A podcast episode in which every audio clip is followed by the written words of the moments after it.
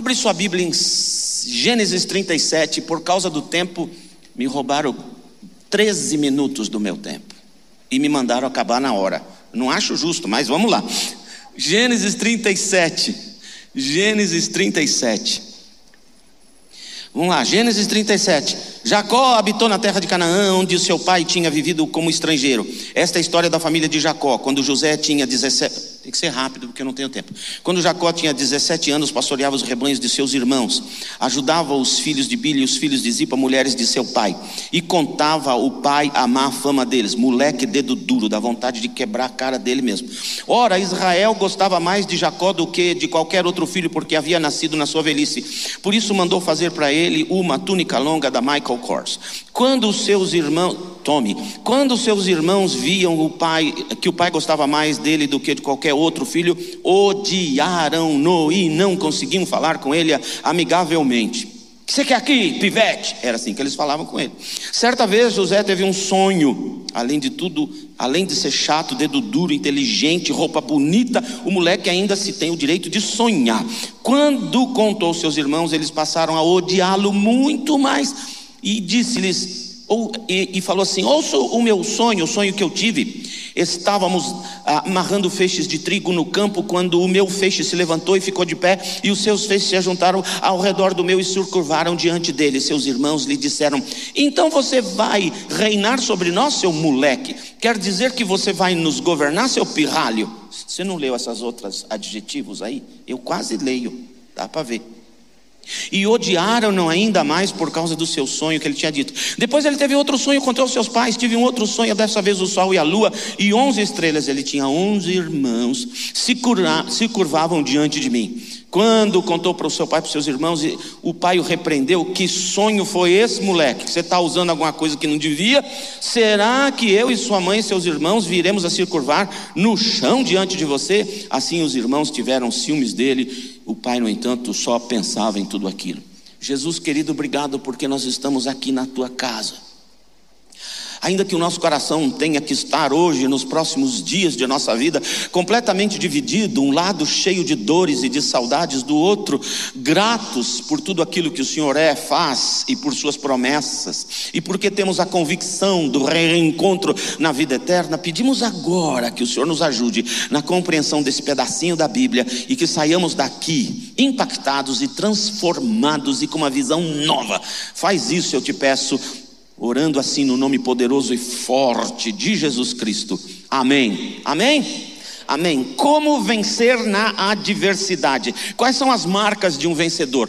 Talvez você diga, Nacife, como é que eu posso pensar em levar minha vida para frente com tudo isso que eu estou vivendo? Você já reparou nas coisas que estão acontecendo no Brasil e no mundo com essa pandemia de maluco que nunca vai para frente e agora restauraram um carro velho da Volkswagen chamado Variante e botaram uma asa nela e chama Delta Variante e está caindo na cabeça da gente? É coisa está muito difícil, o desemprego está forte, o mercado está está fechado, as coisas estão difíceis, meu pai está doente, minha avó está doente, meu filho está no hospital, alguém está entubado. Nacife, você tem certeza que dá para vencer na adversidade? Este é o melhor momento da sua vida.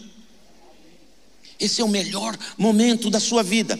Você pode sim vencer na adversidade. Aliás, quando não tem adversidade, não tem vitória, só tem curtição. Vitória vem depois da batalha, vitória vem depois do enfrentamento, vitória vem depois de lutarmos contra aquilo que se interpõe entre nós e o nosso desejo. O Zé, o Zé da Bíblia, o José do Egito, ele tinha algumas marcas na vida dele. E estas marcas o conduziram ao, à vitória e ao sucesso. Agora, deixe-me dizer algumas coisas antes. Por favor, não pense em ter sucesso para ser feliz. Tem pessoas que falam assim: ah, se eu casasse com aquele homem, de vez em quando param uns caras bonitos na sua frente como eu e você pensa: ai, se eu casasse com um homem bonito daquele ali, eu ia ser feliz. Ai, se eu tivesse aquela casa, eu ia ser feliz. Ai, se eu tivesse aquela grana, eu iria ser feliz. Ai, se eu tivesse aquele carro, eu iria ser feliz. Você não pode ter para ser, você só pode ser para ter. Entendeu isso? Você não pode ser só depois que teve. Você tem que ser e por isso tem. Sabe, a pirâmide, a pirâmide de escalamento do sucesso não é assim: trabalho duro, ganha dinheiro, compra o que quer, tem sucesso e é feliz. Não, isso está errado. Quem espera ter sucesso para ser feliz, não será.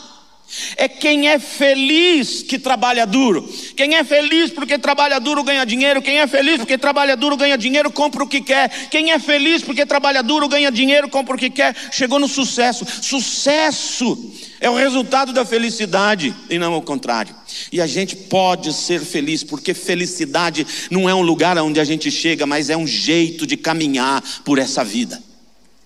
E o Zé tinha marcas na vida dele que o transformavam num vencedor, porque ele sabia ser feliz a despeito de tudo. O Zé era o menino mais novo da casa, era o, o caçula da casa. O Zé não sabe que mais tarde o Jacó consegue, assim, num cinco minutos, de esquecer um pouquinho da dor, namorar com uma das mães e dele, e aí tem o outro menininho chamado Benjamim. O Zé era esse dedo duro. E o pai gostava mais dele do que dos outros irmãos. Pare aí, abre um parênteses. Sempre que numa família um dos cônjuges gosta mais de um filho do que dos outros, isso é uma indicação que é um problema sério no casamento e no relacionamento do casal. Fecha parênteses, deixa para o pessoal de família continuar isso outro dia. Mas deixe-me dizer, ele gostava mais do Zezinho do que dos outros irmãos. E um dia ele comprou uma túnica, algumas traduções dizem longa, outras traduções dizem de muitas cores. E o menino chegou esnobando com aquela túnica, ele dedurava os moleques que faziam tudo coisa errada, ele dedurava para o pai, os meninos já sabiam. Eles odiavam esse garoto. Quando ele chega com aquela túnica bonita que só ele tem, ficaram com mais raiva daquele menino ainda. E aquele menino ainda se atreveu a dizer: Eu sonhei que vocês vão se ajoelhar na minha frente um dia. Aí é que eles ficaram com mais raiva. E depois ele disse: Sonhei que até o pai e a mãe vão se ajoelhar diante de mim. E eles ficaram com mais raiva ainda. E aí, de tanta raiva, quando esse moleque veio num dia para olhar o serviço deles, que era mal feito, eles deviam estar num lugar, foram para outro. Quando o moleque vinha vindo, eles já começaram a falar ruim, grosso, mal, mal educado com o garoto. Você quer aqui, pivete? O que você veio fazer? Pegaram o moleque e falaram: vamos matar esse cara, vamos matar esse cara, vamos matar esse cara. Depois a gente suja a túnica dele, essa tuniquinha da Tome aí, ó. A gente suja com sangue de qualquer bicho e fala para o pai que o bicho comeu. Mas o Rubem, que era um dos irmãos mais velhos, falou: não, não vamos matar o garoto, não. Joga ele no buraco aí, mas vamos pensar em fazer qualquer outra coisa sem matar, um castigo só, e não sei o quê. E nisso está passando uma caravana. Caravana que veio de longe, trazendo perfumes, especiarias e escravos para serem vendidos no Egito. E sabe, quando você quer fazer uma coisa errada, dá tudo certo. Sempre que você quer fazer uma coisa errada, dá tudo certo. Você quer aprontar com a sua namorada, dá certo. Os pais delas viajaram. É impressionante como você quer fazer uma coisa errada, dá certo. Quer roubar o seu patrão? Ele também não estava no dia. Deu certo. Sempre que você quiser fazer uma coisa errada, dá certo. Quando você quiser fazer uma coisa certa, dá mais difícil. Então eles pensaram: olha, uma, uma caravana, vamos vender o moleque como escravo, a gente fatura uma grana, uns pedacinhos de prata. Venderam o garoto, meteram o garoto numa jaula, em cima de uma carroça, e o menino vai embora, e ele segurando nas grades, dizendo, não, não, não, não, não, e desapareceu. Por quê? Porque que ele gritava? Todo mundo sabia que escravo, especialmente trabalhando no Egito, só tinha 15 anos de expectativa de vida, cortando pedra para fazer muro, fazer palácio, fazer pirâmide. O pó, do, o pó da pedra entra nas narinas, toma conta dos seus pulmões, você para de respirar. Você só tem 15 anos de vida quem foi escravo no Egito, e esse menino tinha 17, ou seja, até os 32 eu já empacotei, pensou ele. Os, os irmãos voltam para casa, leva uma túnica suja de sangue e diz para o velho Jacó: Ei, pai, notícia boa não. Ó, túnica do seu filho suja de sangue. O Jacó já viu o filme na cabeça dele. Já sei, uma fera atacou o meu filho e o comeu, ele está morto. E os meninos sabiam que ele não estava morto, mas deixaram Jacó fazer luto. E o luto do Jacó foi esse: eu estarei de luto até o dia de vê-lo de novo na eternidade. O Zé, o Jacó não tinha noção de que o menino tinha sido vendido como escravo. E nem o Zezinho sabia que eles contaram essa história para o pai dele. O Zezinho não sabia que o pai dele fora enganado pensando que Elisé estava morto. Aí ele é vendido como escravo, vai passar, vai trabalhar na casa de um fazendeiro. Trabalha bem pra caramba na casa do fazendeiro, o fazendeiro gosta dele, mas a esposa do fazendeiro também gosta dele. E aí o Zé dá no pé, ele foge. Não, dona, eu sou crente. Primeira fugida. Segunda fugida, não, dona, a senhora é casada e pega mal essa história. Terceira fugida, deu no pé mesmo. Mas aí a menina agarra uma túnica, outra túnica, negócio de túnica no Zé, não é bom. E aí agarrou a outra túnica dele, quando o marido dela chegou, falou assim: Ó, aquele seu empregadinho lá, aquele seu escravinho que administra a fazenda para você, ó, só aqui, ó, estava no quarto, ele tentou me pegar, eu bati nele, ele saiu correndo. O marido que crê na sua esposa, e assim deve ser, prende o garoto, manda para cadeia, o cara vai para cadeia, nunca mais vai sair da cadeia.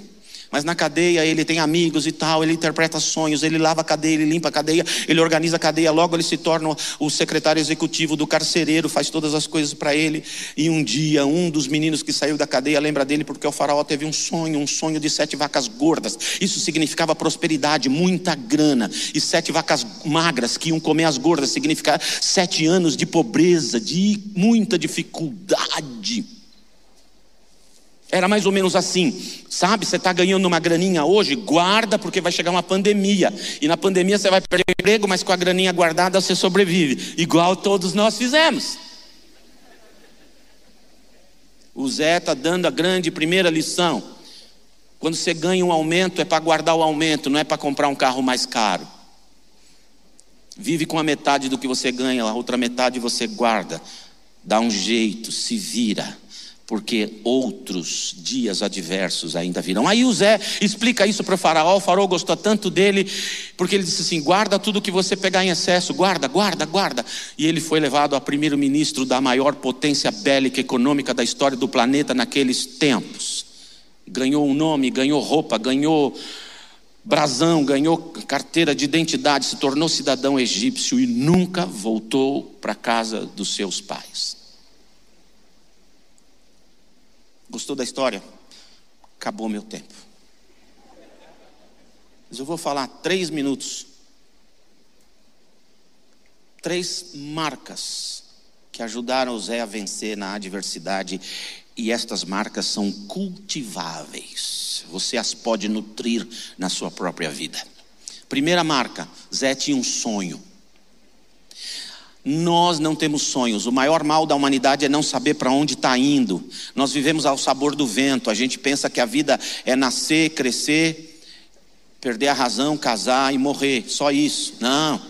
A vida é muito mais do que isso. O Zé tinha um sonho. O que, é sonho?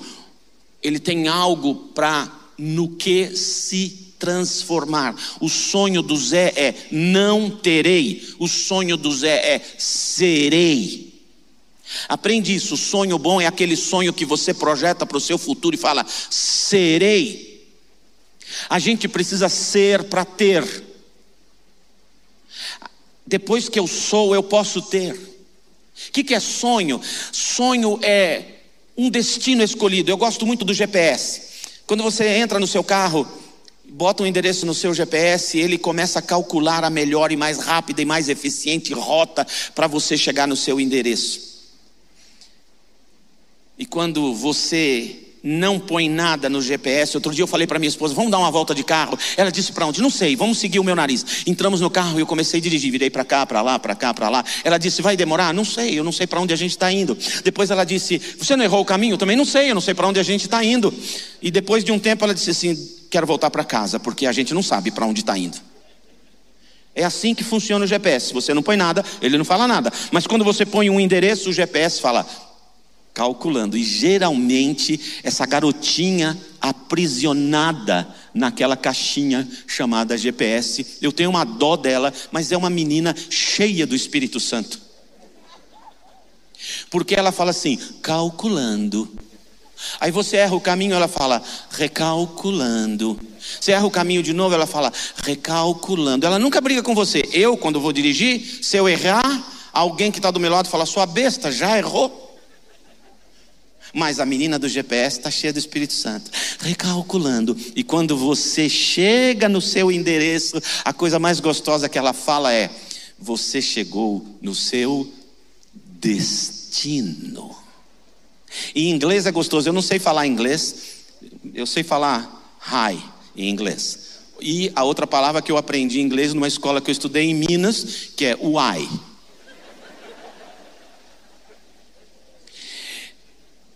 Mas quando você chega no endereço em inglês, ela fala assim: Você acabou de chegar no seu destination. O acento no primeirinho a sílaba. Destination. Me dá até um ciricutico. Destination coisa boa, cheguei no meu destino. Quando você tem um sonho, significa que você tem um destino premeditadamente por você escolhido. Eu quero me tornar nisto. Qual é o seu sonho? Você precisa ter um sonho, precisa escolher um destino. Qualquer sonho, qualquer sonho. Tem três ou quatro peneirinhas do seu sonho, rápido. Três ou quatro peneirinhas do seu sonho. Primeira peneirinha: se você realizar o seu sonho, você se torna uma pessoa melhor, mais sensível, mais amoroso, mais generoso, mais prestativo, mais ser humano. Ou se você realizar o seu sonho, você se torna arrogante, de nariz para cima, de queixo para cima, orgulhoso, metido, se achando que você é melhor do que todo mundo. Então o sonho não é de Deus.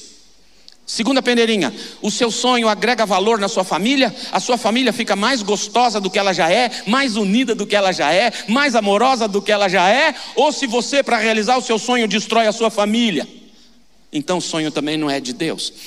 Outra peneirinha, se você realizar o seu sonho, você agregará valor às pessoas que estão com você, as pessoas ganharão inspiração de vida por olhar a sua vida ou elas só vão se afastar de você ou você delas. Então, o sonho não era de Deus.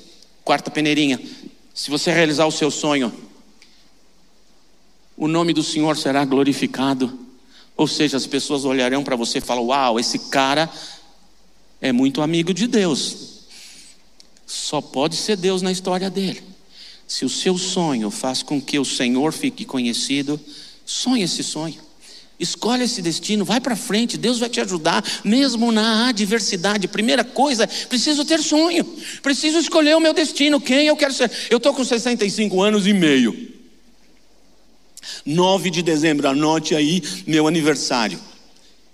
66, ainda bem que eu não vou fazer 666 aqui. Mas eu tenho sonhos. Eu ainda tenho sonhos, eu ainda quero ser uma pá de coisa. Eu comecei a estudar de novo. Entrei numa escola esse mês, vai acabar em janeiro os meus estudos. Em janeiro eu entro na outra, acaba em final de 2023. Fala, por que, que você está estudando? Primeiro, porque eu gosto e quero me tornar naquilo que eu estou estudando. Segundo, porque na minha idade, quando a gente estuda, espanta o alemão. O Alzheimer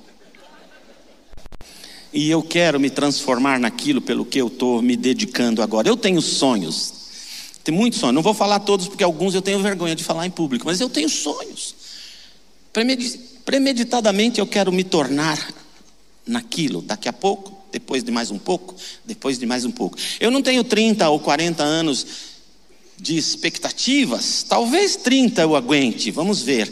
E eu estou torcendo para ter 30 anos, porque eu li um cara que disse que a partir de 2050 a expectativa de vida do ser humano vai pular para 150 anos. Quer dizer que se eu chegar em 2050, eu ainda tenho um plus de mais 50. O duro é que é minha sogra também, né? Vamos deixar só com 80. Então, sonha, sonha Primeira coisa, sonho. Segundo, segunda característica na vida do Zé que o fez vencer mesmo no meio da adversidade: o Zé fazia tudo com excelência. Não importa as circunstâncias, ele fazia com excelência. Ele podia acusar assim: meus irmãos me venderam como escravo, e eu estou aqui na casa do Potifar, esse cara aqui fazendo tudo direito para ele. Eu não vou fazer direito, eu não quero fazer, eu não tenho nada a ver com esse cara. Olha o que fizeram. Para com isso! Ninguém aguenta. Pessoa auto-vitimizada, ninguém aguenta. Nem Jesus, ele precisa transformar você primeiro para te aguentar.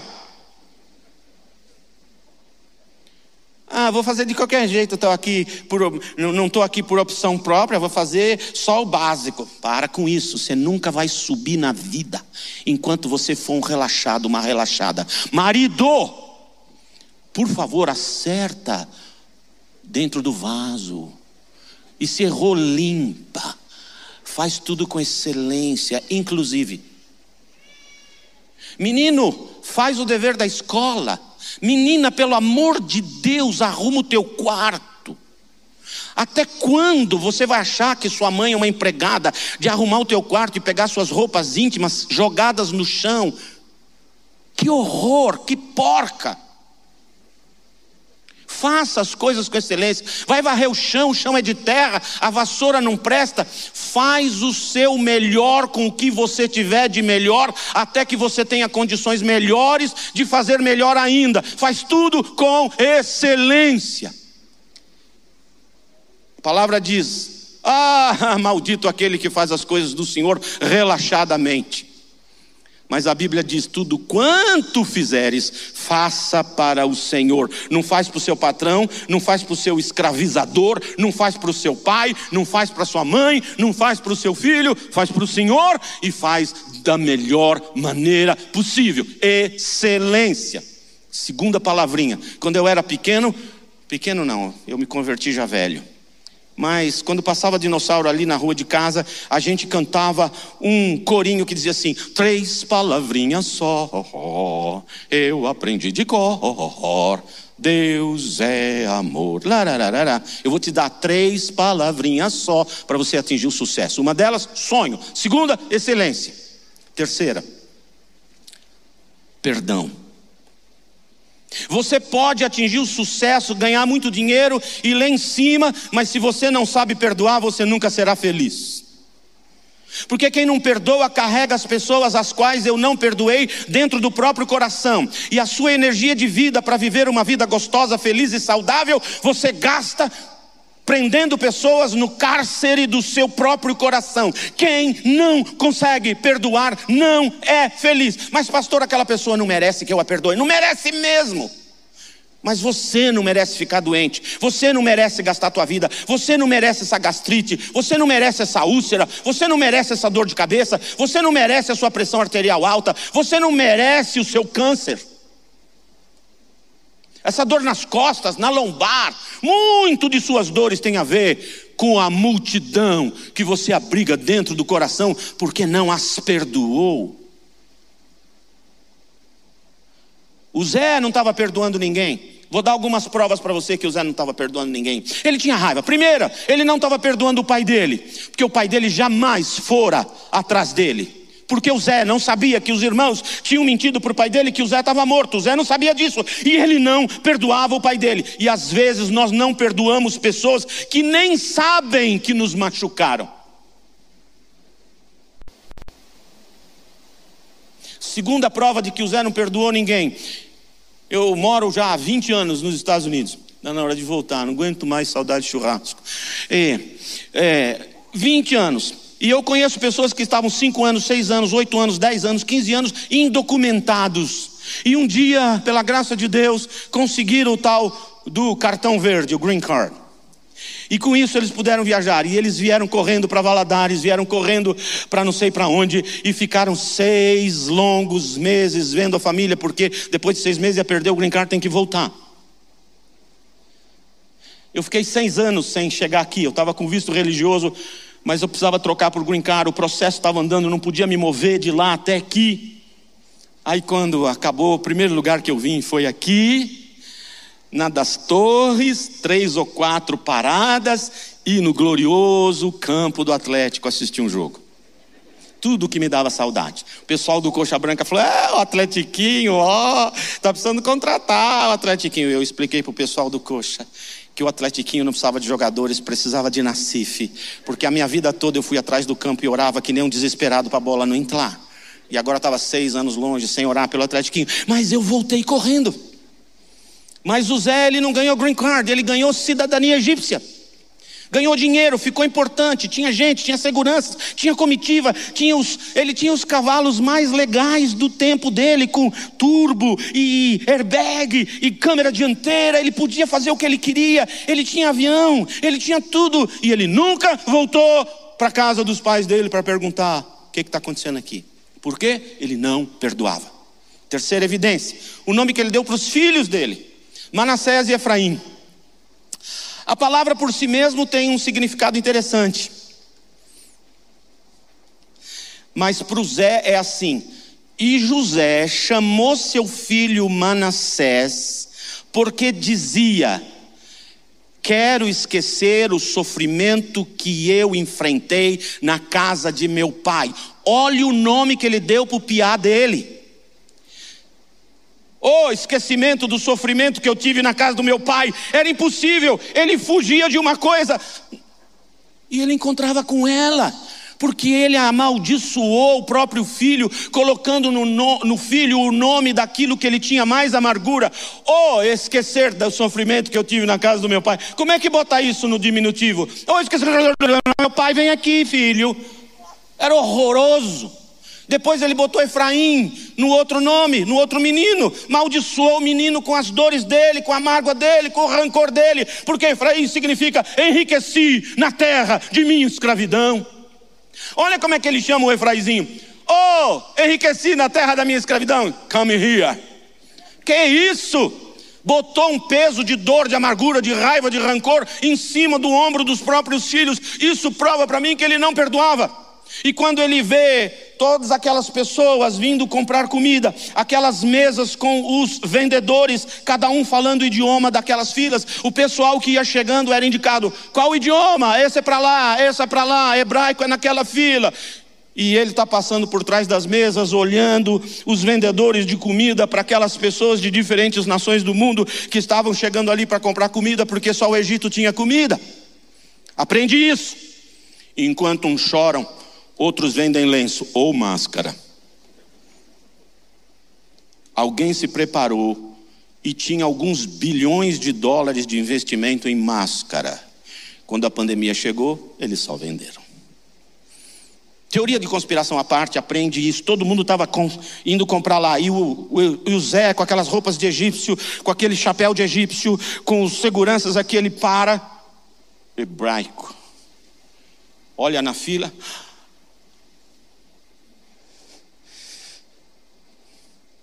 Mas ele se compõe e fala em egípcio com o menino da mesa. Ei, quem são esses pés de cabra aí? Ah, é um. Sei não, eles moram num canto do mundo aí, tal, da família de Jacó. Hum, vem aqui.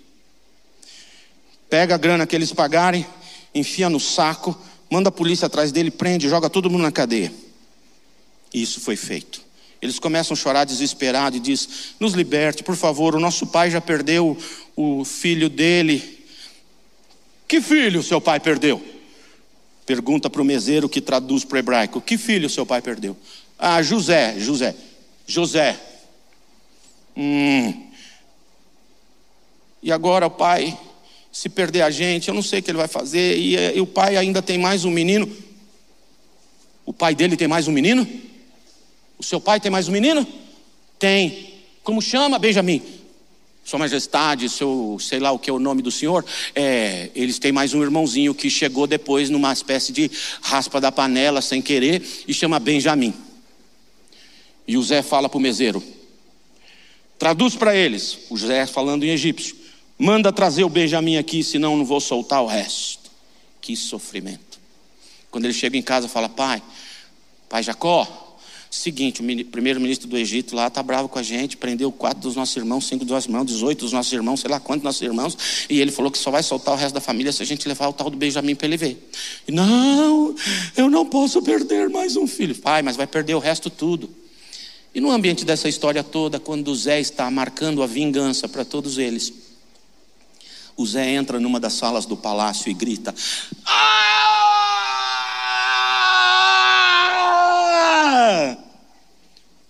O faraó escutou o berro.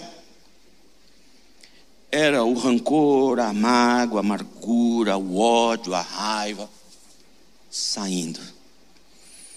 Então ele volta diante dos seus irmãos, tira o seu chapéu, tira suas correntes, tira sua túnica, olha bem no rosto deles e diz em hebraico: Ei, manos, vocês não estão me reconhecendo?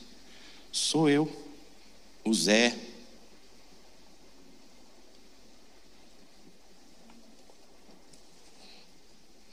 Todos se ajoelharam, esperando a guilhotina cair no pescoço deles. O sonho fora realizado. Mas porque Ele perdoou, quando a gente perdoa, a gente ressignifica a nossa vida. Ele disse: Não foram vocês que me venderam como escravos, foi Deus quem me trouxe aqui para hoje ser o vosso Salvador. Quando você perdoa, quem sabe até Deus você precisa perdoar, a sua vida ressignifica. O Davi enfrentou um gigante, não como um gigante, mas como um upgrade para a vida dele. Vou derrubar esse xarope, vou ganhar uma grana e ainda casar com a filha do rei. As adversidades que vêm contra você, se você pode perdoar pessoas, a sua vida é ressignificada. Jesus disse na cruz: Pai, perdoa-os, incluindo o Judas. Please, incluindo o Judas, porque eles não sabem o que fazem. Eu acho que quando Jesus olhou para o Judas, na hora daquele beijo, não tinha distanciamento social ainda, ele, aquele beijo, Jesus olhou para o Judas e dentro dele deve ter disso: Valeu, Judas. Você pensa que me engana? Eu só finjo que eu acredito. Você é o instrumento divino para me conduzir à cruz e à ressurreição e me fazer salvador do mundo. Você pode até ficar rico, mas sem perdão, você é um amargurado, um triste, um doente, não vai dar em nada. Vença nas adversidades. Tenha um sonho. Faça tudo com excelência. Perdoa. Perdoa.